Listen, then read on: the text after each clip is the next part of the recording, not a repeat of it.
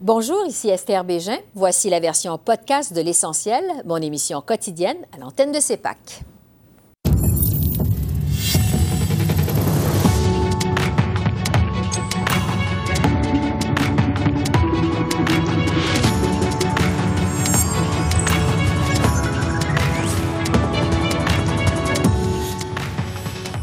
Soir, avec l'arrivée du nouveau variant indien, Ottawa suspend les vols en provenance de l'Inde et du Pakistan.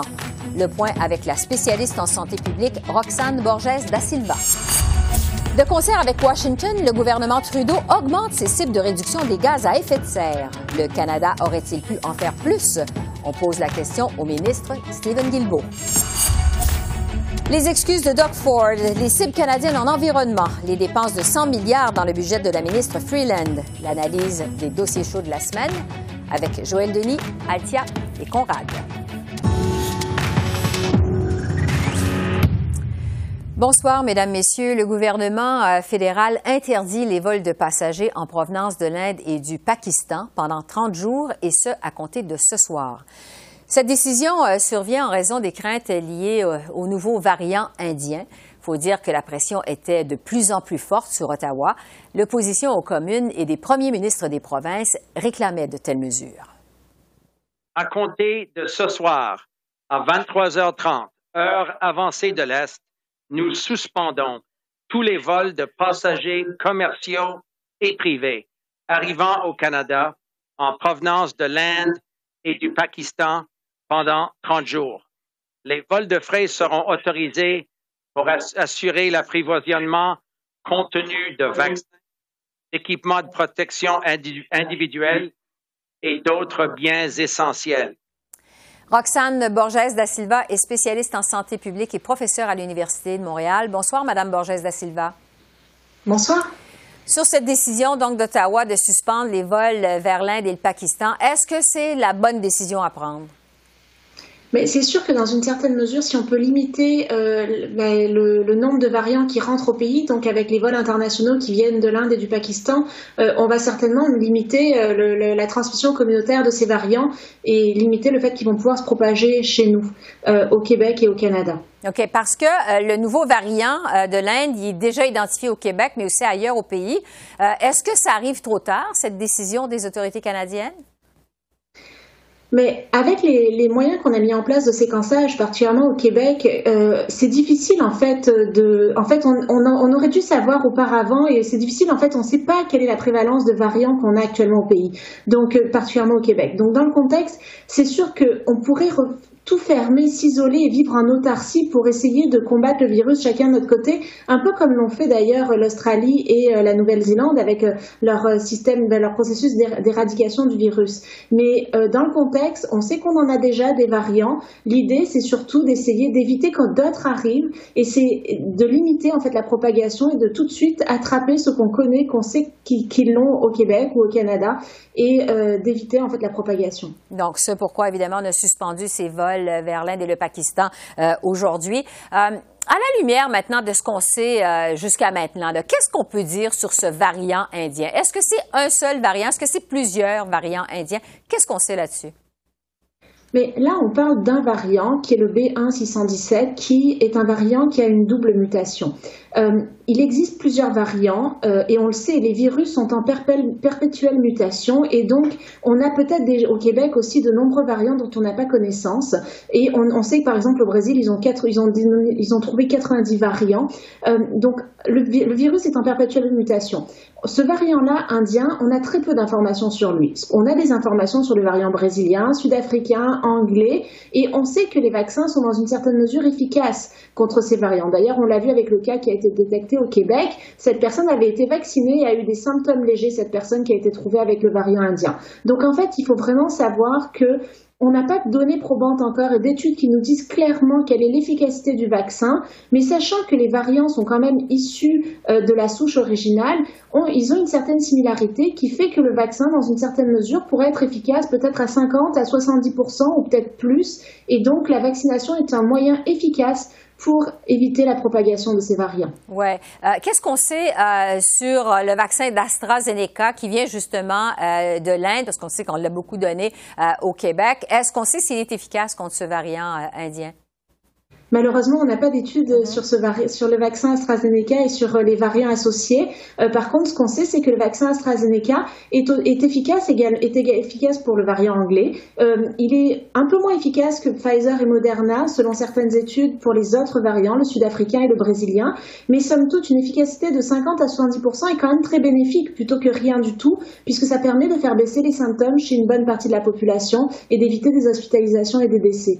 Donc, quel que soit le vaccin qu'on qu'on se fait offrir ou qu'on prend, en fait, on peut être assuré qu'on va avoir une baisse des symptômes euh, et une baisse des risques en fait d'hospitalisation. Bon, euh, parce que euh, sur le déroulement de la campagne de vaccination, justement, bon, ça va quand même assez rondement au Canada, ça va bien au Québec. D'ailleurs, aujourd'hui même, un record de presque 85 000 doses ont été administrées dans la journée de mercredi. On l'a annoncé aujourd'hui. Est-ce que on peut être encouragé par ça? Parce que là, il y a des variants qui nous arrivent, alors que bon, euh, la campagne de vaccination quand même au pays euh, suit son cours. Est-ce que c'est quand même, euh, on peut se raccrocher à ça, cette nouvelle encourageante de la vaccination? Mais ce qui est sûr, c'est que la vaccination va permettre de réduire les symptômes chez une grande partie de la population et la, vaccination aussi va permettre également d'éviter que des virus, que le virus mute et d'éviter que de nombreux variants apparaissent. Après, c'est sûr qu'il faudra voir euh, à plus long terme comment euh, on fonctionne avec les variants qui pourraient apparaître ailleurs dans le monde, avec la réouverture des frontières ou et avec aussi les gestes barrières. Faudra-t-il les maintenir pour essayer d'éviter une transmission? C'est des questions qui sont difficiles à répondre en l'état des connaissances aujourd'hui et pour lesquelles, en fait, on aura plus d'informations quand on aura une bonne partie de la population vaccinée. Mais si on regarde quand même la situation d'Israël ou de l'Angleterre, qui sont des pays qui ont déjà un bon taux de vaccination dans leur population, on voit qu'ils arrivent à revenir à, des, euh, à une réouverture, de, à, un retour à la vie normale, une réouverture des commerces, des restaurants, des salles de spectacle. Et il semble qu'ils s'en sortent très bien quand même avec cette réouverture-là. Donc ça nous donne beaucoup d'espoir pour la suite, euh, de, ben, en fait pour l'automne prochain. Ouais, donc vous êtes pour la suite, pour l'automne prochain, mais à la lumière de ce qu'on vit présentement au Canada. Est-ce que vous êtes inquiète, vous? Euh, je pense qu'il faut respecter les gestes barrières. Si on les respecte, si on respecte les mesures sanitaires, on a peu de chances quand même d'attraper euh, le virus et les variants, d'autant plus que de plus en plus de personnes sont vaccinées. Euh, et il faut surtout aller se faire vacciner pour pouvoir justement faire partie des gens qui auront moins de crainte à attraper ces variants-là. Oui, donc c'est vraiment le message des autorités à l'importance d'aller se faire vacciner. Hein? Absolument, il faut aller se faire vacciner. Roxane Borges da Silva, spécialiste en santé publique, merci pour euh, vos lumières. C'est très apprécié. Merci. Je vous en prie. Au, revoir. Le Canada promet des cibles plus ambitieuses pour réduire euh, ses émissions de gaz à effet de serre. Lors du sommet sur le climat du président Biden aujourd'hui, le premier ministre Trudeau s'est engagé à baisser les émissions canadiennes de 40 à 45% d'ici à 2030. Les États-Unis, de leur côté, vont encore plus loin et visent 50% pendant la même période. Today, Canada is in a position to raise our climate ambition once again. Our new climate target for 2030 is to reduce our 2005 emission levels by 40 to 45 percent. And we will continually strengthen our plan and take even more actions on our journey to net zero by 2050. Stephen Guilbeault est ministre du patrimoine euh, canadien et s'intéresse toujours aux questions environnementales. Bonjour, Monsieur le ministre. Bonjour. Euh, votre nouvelle cible de 40 à 45% elle a été beaucoup critiquée aujourd'hui par le Parti vert notamment et aussi différents groupes environnementaux, dont Équiterre, que vous avez, euh, dans une vie précédente, vous-même contribué à fonder. Euh, on dit, et on cite des études là, à l'appui, que le Canada pourrait s'engager jusqu'à 60 dans la réduction de ses cibles euh, pour réduire les émissions de gaz à effet de serre. Pourquoi pas une cible donc plus ambitieuse pour le Canada si la science nous dit qu'on peut le faire? Ben, euh, c'est-à-dire que je pense que la cible que nous avons présentée, elle est à la fois ambitieuse et, réaliste. Euh, d'ailleurs, l'envoyé spécial au changement climatique pour le président américain, John Kerry, a, dit qu'il était fier de ce que le Canada avait présenté aujourd'hui dans le cadre du sommet du président Biden sur, sur, les changements climatiques. Euh, l'étude à laquelle, parce qu'on parle vraiment d'une étude qui, est parue hier, à laquelle vous faites référence, dit effectivement qu'on pourrait aller jusqu'à 60% mais à quel coût? qu'on le veuille ou non, qu'on aime ça ou non, le Canada demeure un pays producteur de pétrole. Il y a des centaines de milliers d'emplois qui, dépendent de ce secteur-là. Il y a des communautés, des villes, des, villages, des régions qui dépendent de ça. Et, notre engagement sur, la transition a toujours été d'en faire une transition juste. Alors, on ne peut pas fermer simplement des pans complets de, la société, de l'économie canadienne pour réduire nos émissions de gaz à effet de serre. Il faut être agressif, il faut être ambitieux, mais il faut le faire en s'assurant que tout le monde est à bord, tout le monde est dans le même bateau et on, travaille tout le monde ensemble. Alors cette transition-là, elle est importante, elle doit se faire et elle est en train de s'opérer. Mais est-ce qu'on peut éliminer au cours des neuf prochaines années tout le pétrole du portefeuille énergétique canadien? Juste au Québec, on consomme à, chaque jour 360 000 barils de pétrole. Plus on va investir dans, l'électrification des transports, dans les transports euh, collectifs, comme nous le faisons présentement, des investissements records du gouvernement fédéral au cours des dernières années dans ces deux champs-là, plus on va réduire la demande pour, pour le pétrole, qu'il soit canadien, américain, plus on va donc on va se diriger vers cette transition-là, mais ça va prendre ça va prendre encore un peu de temps. Oui, parce que l'autre critique qui est venue des partis d'opposition aujourd'hui, on a dit euh, du gouvernement, c'est encore des belles paroles. Euh, l'opposition rappelle euh, qu'Ottawa a déjà raté dans le passé ses cibles de réduction des gaz à effet de serre. Pourquoi cette fois-ci ce serait pas que des belles paroles, ce serait la bonne la bonne foi? Ben, parce que c'est la première fois qu'on a un plan d'action qui est mis en œuvre. C'est vrai, moi j'étais là, j'étais à la première conférence des Nations Unies sur les changements climatiques en 95, j'étais à la conférence de Kyoto en 1997, euh, j'étais à Copenhague en 2009, et à chaque fois le Canada a des cibles, mais il n'avait pas de plan. Or là, nous avons un plan, nous avons eu une première version du plan en 2016. Nous avons fait une mise à jour avec un plan encore plus ambitieux en décembre dernier. Et là, dans le budget, encore des mesures. Je vous donne quelques exemples concrets. en, mhm. matière de, tarification du carbone, le Canada a déjà dépassé le, Québec, la Colombie-Britannique, mais même la Californie et l'Union européenne qui ont mis en place ces systèmes-là il y a une décennie et demie. Notre système de tarification du carbone est l'un des plus ambitieux au monde, pas en 2030, là, je parlais d'investissements records dans le transport collectif, dans, l'électrification des transports. Nous avons mis en place de nouvelles mesures en matière de, pour limiter la pollution du méthane, un gaz à effet de serre très puissant. Et, ce que montre l'inventaire des émissions de gaz à effet de serre qui a été présenté par le ministre Wilkinson la semaine dernière, c'est que oui, nos émissions d'émissions de, gaz à effet de serre ont augmenté entre 2018 et 2019, mais n'eût été du plan, elles auraient augmenté de 34 millions de tonnes de plus. Alors, mm-hmm. on commence à infléchir la courbe et ce que, le ministre Wilkinson a dit la semaine dernière, c'est que 2019 est la dernière année où les émissions vont augmenter au Canada. Si on maintient évidemment le, plan que nous avons mis en place, si un nouveau gouvernement arrive puis jette tout ça à la poubelle, ben évidemment c'est une autre histoire. Mais si on continue d'aller de l'avant avec notre plan et nos mesures, le, Canada atteindra ses cibles euh, qui sont ambitieuses mais qui sont nécessaires. Oui, euh, le Bloc québécois, euh, d'autres organismes environnementaux aussi comme Équiterre, encore une fois, vous ont reproché aujourd'hui de ne pas cesser vos subventions à l'industrie pétrolière. Pourquoi euh, votre gouvernement euh, ne l'a pas fait? On se rappelle que, évidemment, M. Trudeau a acheté, le gouvernement a acheté euh, un pipeline dans l'Ouest. pourquoi ne pas l'avoir annoncé aussi aujourd'hui, ne pas l'avoir fait? J'accepte cette critique-là, certainement des groupes écologistes. Du Bloc québécois, un peu moins. On se rappellera que Yves-François Blanchette, alors qu'il était ministre de l'Environnement, a permis qu'on aille forer euh, pour du pétrole sur l'île d'Anticosti, un, joyau en plein milieu du, fleuve Saint-Laurent, dont il semble, semble que M. Monsieur, euh, Blanchette a une, propension à ne pas aimer le pétrole qui est à géométrie variable. Alors, quand il est au pouvoir, au gouvernement du Québec, il fait la promotion du pétrole. Quand il est au Bloc québécois dans l'opposition, il, dit qu'il n'aime pas le pétrole. Mm-hmm. Mais cette critique-là, elle est légitime. On doit, on doit faire plus en matière de, de, réduction et d'élimination des subventions aux combustibles fossiles. Le gouvernement doit continuer de, travailler là-dessus. C'est une critique que, j'accepte. On doit faire mieux euh, à ce niveau-là. Pour revenir sur euh, les nouvelles cibles donc entre 40 et 45% euh, est-ce qu'on peut parler d'une victoire pour le Canada aujourd'hui? Honnêtement, je pense qu'il n'y a personne qui a crié victoire aujourd'hui parce que la lutte et la bataille contre les changements climatiques est, loin d'être gagnée. Cela étant, on, salue le retour à la table de négociation euh, des, États-Unis d'Amérique, qui est historiquement l'un des plus grands émetteurs de gaz à effet de serre. Et on voit de toute évidence que le président Biden a décidé de faire de cette question-là l'une des priorités de son administration. C'est une bonne nouvelle pour la planète. C'est particulièrement une bonne nouvelle pour le Canada, puisque ça va nous permettre de, faire des choses qui étaient impensables euh, sous l'administration précédente en matière de collaboration sur, l'électrification des transports, sur les énergies propres, sur, les technologies vertes. Donc, on va pouvoir aller plus loin. C'est ce qui nous permet, c'est l'une des choses d'ailleurs qui nous permet de présenter une cible plus ambitieuse aujourd'hui, c'est que ce partenariat-là avec les États-Unis d'Amérique va permettre au Canada et aux États-Unis d'aller encore plus loin, plus vite en matière de lutte au changement climatique. Monsieur le ministre Guilbeault, merci beaucoup. Merci. Merci à vous, Stan. Au revoir. Au revoir.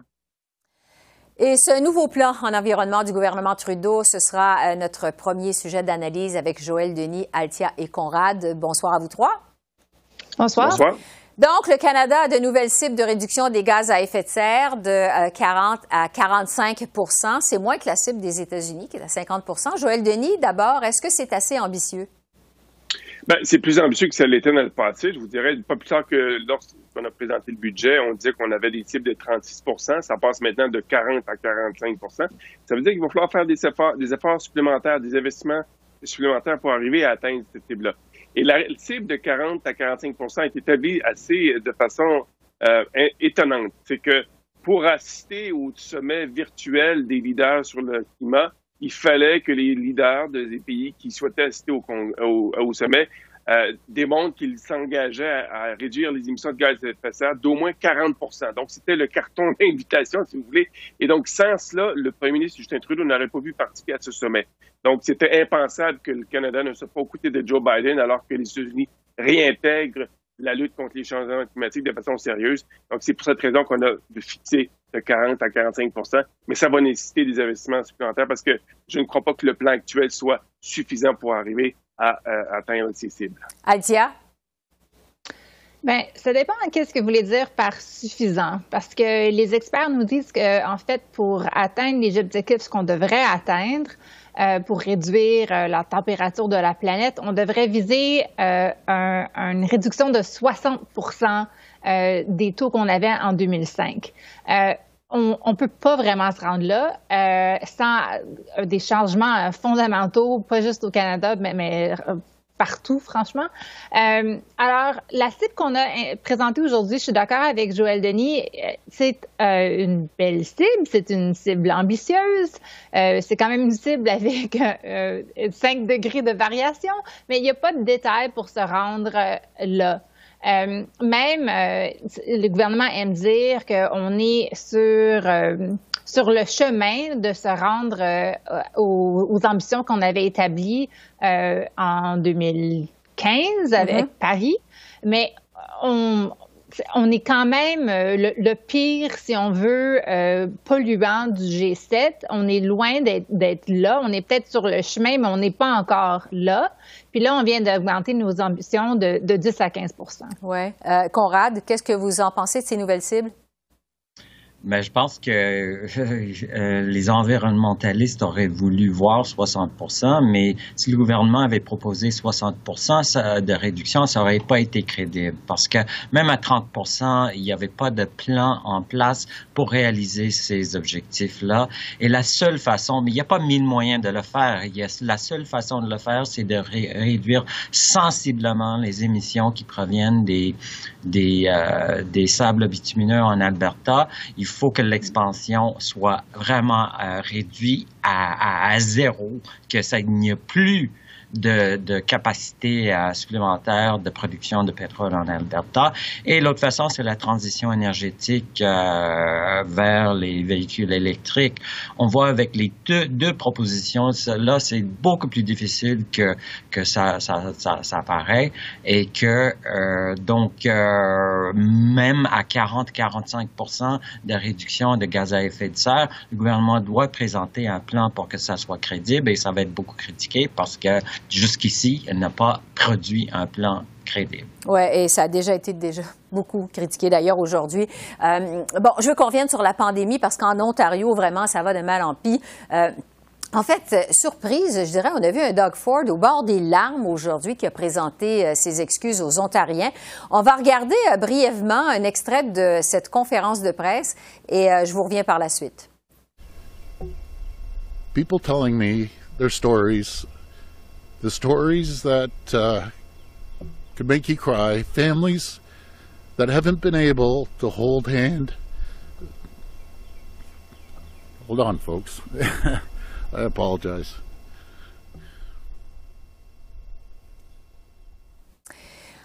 Altia, d'abord, euh, on vient de le voir, le Doug Ford est visiblement affecté par euh, ce qui se passe. Il est, finalement, il est humain comme tout le monde. Là, il semble découragé. Euh, Qu'est-ce que vous en avez pensé de cette sortie, M. Ford? Euh, ben, je pense que tout le monde aime voir un, un politicien qui peut admettre ses erreurs, et puis c'est ce que M. Ford a fait aujourd'hui.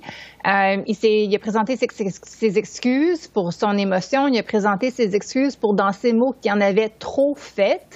Mais c'est pas, euh, je dirais, l'impression des gens en Ontario qui a trop fait. C'est plutôt qu'il s'est pas attaqué aux bonnes cibles.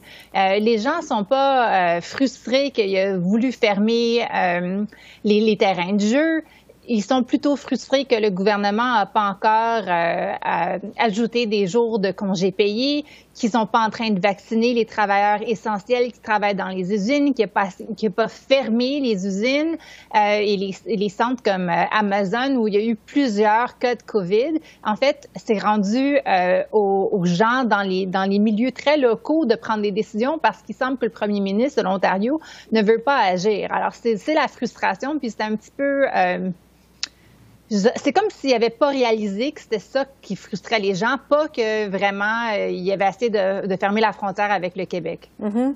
Conrad, votre avis sur cette conférence de presse de Doug Ford? Ah, ben, on a vu aujourd'hui un côté de Doug Ford qu'on n'avait jamais vu avant. Doug Ford, si vous, si vous, si vous avez suivi l'évolution de Doug Ford depuis qu'il était conseiller municipal à Toronto, puis il, est, il était candidat à la mairie de Toronto, puis il était, euh, candidat à la chefferie du Parti conservateur ontarien, euh, l'évolution de l'homme, c'est plus le même homme, c'est plus le même politicien. Aujourd'hui, elle avait l'air de quelqu'un qui a été sincèrement ébranlé par les événements de la, la, la, la semaine dernière. Et est-ce que ça va faire en sorte que ça va créer une, une vague d'empathie au sein de la population? Parce que les gens ils comprennent que même s'ils ne sont pas en accord, en désaccord avec les décisions du gouvernement, ils comprennent que tout politicien qui gère cette situation fait face à une situation extrêmement difficile. Fermer les, entrepôts Amazon, ça se fait pas ailleurs, ça se fait pas, ça n'a jamais, ça s'est jamais fait aux États-Unis, au, au sommet de, la pandémie l'an dernier. Et donc, c'est extrêmement compliqué, ces décisions-là. Euh, mais évidemment, il a mis qu'il a fait une erreur avec certaines de ses, propositions. Et euh, non, euh, mais je, je trouve que c'est, il a fait un premier pas aujourd'hui pour peut-être rebâtir tout le capital politique qu'elle a perdu depuis une semaine. Oui, parce qu'il en a perdu beaucoup, effectivement, du capital politique euh, au cours des derniers jours, des dernières semaines. Joël Denis, est-ce que vous pensez que ça va contribuer à rétablir peut-être un capital de, de, de sympathie ou d'empathie envers euh, le premier ministre ontarien? Ben, c'était un mea culpa qui était nécessaire de sa part parce qu'il s'en allait droit dans le mur euh, au cours des prochains mois. Reste à voir si sera suffisant pour calmer la grogne qui s'y vit en Ontario depuis une semaine. On a vu qu'il a perdu une dizaine de points euh, pour ce qui est des appuis populaires pour, pour, en tant que premier ministre. C'est quand même énorme en l'espace d'une semaine et que c'est une véritable, euh, il y avait une chute importante de ces appuis. Euh, Sera-t-il, est-ce que cette sortie aujourd'hui sera suffisante pour stopper le tout? Ça reste à voir. Maintenant, ce qui est important de savoir, c'est que il y a euh, en Ontario une division extrême entre les députés qui représentent des régions rurales conservateurs et des députés qui, qui représentent des régions plus urbaines à Toronto. Euh, on n'a pas la même, euh, on fait pas face aux mêmes défis pour ce qui est de la pandémie. Et c'est pour le moment, ce sont les députés euh, des régions rurales qui avaient eu dessus et qui avait mené à un relâchement des restrictions et qui a mené au cafouillage ensuite du premier ministre lorsque la situation s'est aggravée. Donc, euh, il y a euh, un terrible, comment dirais-je, mais à faire, ça a été fait. Est-ce que c'est suffisant? Le temps va nous le dire. Oui, effectivement, c'est le temps qui va nous le dire. Euh, je veux vous entendre, j'avais hâte de vous retrouver pour vous entendre sur le budget qui a été présenté lundi euh, par la ministre, la première femme ministre des Finances au Canada, Chrystia Freeland. 101 milliards en investissement de toutes sortes. Euh, plusieurs ont parlé d'un budget électoraliste. Conrad, qu'est-ce que vous en avez pensé? Mais elle a été fidèle à elle-même. elle s'était engagée avant le budget de euh, de faire ce qu'elle vient de faire et qu'elle n'a pas euh, elle n'a pas été euh, ébranlée par toutes les critiques euh, qui s'enfilaient depuis deux semaines. Des, des, des, des gens très crédibles comme Yves Giroux de l'Office parlementaire du budget mm-hmm. qui disait que mais on n'a pas besoin de 100 milliards de, de plus en dépenses pour euh, la relance économique parce qu'on fait face à, dans l'après-pandémie immédiat, on fait face à une surchauffe de l'économie. Ça va être le vrai problème, c'est ça va être de gérer la croissance parce que la demande va augmenter plus forte que l'offre à court terme. Euh, mais c'est sûr que c'est un budget électoraliste, 30 milliards sur 5 ans pour les garderies, mais seulement 2 milliards cette année et évidemment des négociations à venir avec les provinces. Est-ce que, ben, on est loin de la coupe aux lèvres et est-ce que ça va en fin de compte échouer une autre fois? Parce qu'on sait que euh, ça fait euh, euh, combien de fois qu'on essaie de, de, de, de, lancer cette idée au niveau national. donc, ouais, il n'y avait rien de surprenant dans ce, ce budget. On, on s'attendait à un budget qui qui euh, continue euh, dans la même veine depuis que, que le gouvernement a, adopté depuis un an et euh, on, on s'en va jusqu'à on continue comme ça jusqu'au après les prochaines élections ouais. et c'est après les prochaines élections que les vraies décisions doivent être prises. Oui. Altia, quand même, il y a eu cet investissement dont parlait Conrad il y a un instant, 30 milliards de dollars pour créer les, un réseau de garderies nationales. On a parlé d'une annonce historique. Qu'est-ce que vous en avez pensé?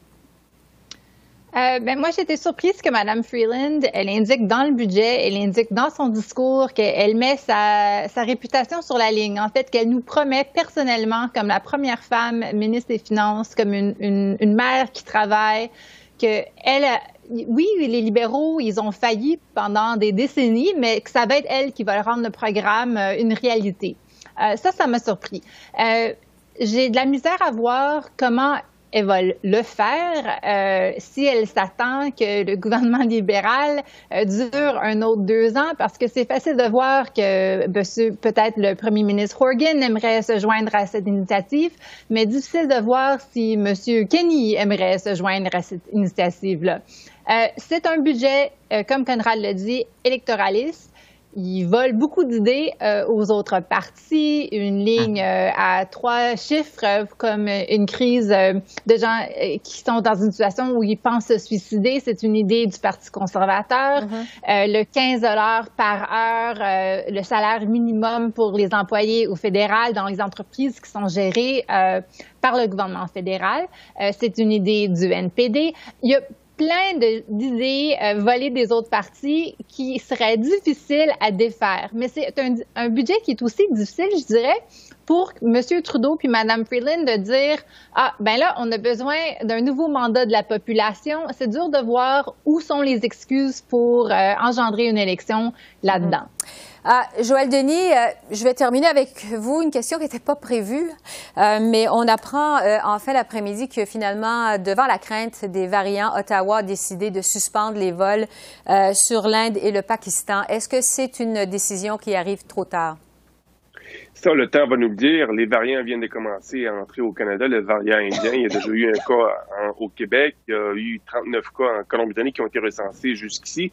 Euh, mais il y avait beaucoup de pression déjà qui était exercée par les partis d'opposition et quatre provinces, au moins le Québec, l'Ontario, l'Alberta et la Colombie-Britannique. Donc, les pressions étaient fortes pour que le gouvernement euh, agisse. Et rappelons-nous, euh, Esther, que le gouvernement avait aussi suspendu des vols en provenance de la Grande-Bretagne, du Royaume-Uni, quand on a découvert le variant britannique. Donc, ce n'est pas un cas Euh, c'est pas un cas sans précédent. Il y a eu d'autres euh, décisions similaires prises dans le passé pour protéger la population canadienne, et je pense que c'était une, décision qui s'imposait, mm-hmm. qui était inévitable de la part du gouvernement. Parce qu'il faut le dire, les variants sont déjà arrivés au pays. Joël Denis, Altia et Conrad, merci beaucoup à vous trois. On se retrouve la semaine prochaine. Merci. Merci. Merci à vous. Au revoir. Au revoir. Alors voilà, c'est comme ça qu'on a vu l'essentiel de l'actualité de ce jeudi 22 avril sur la colline parlementaire à Ottawa. Esther Bégin qui vous remercie d'être à l'antenne de CEPAC, la chaîne d'affaires publiques par câble. Je vous souhaite une excellente fin de soirée. Je vous dis à demain et surtout d'ici là, continuez à prendre soin de vous. Au revoir.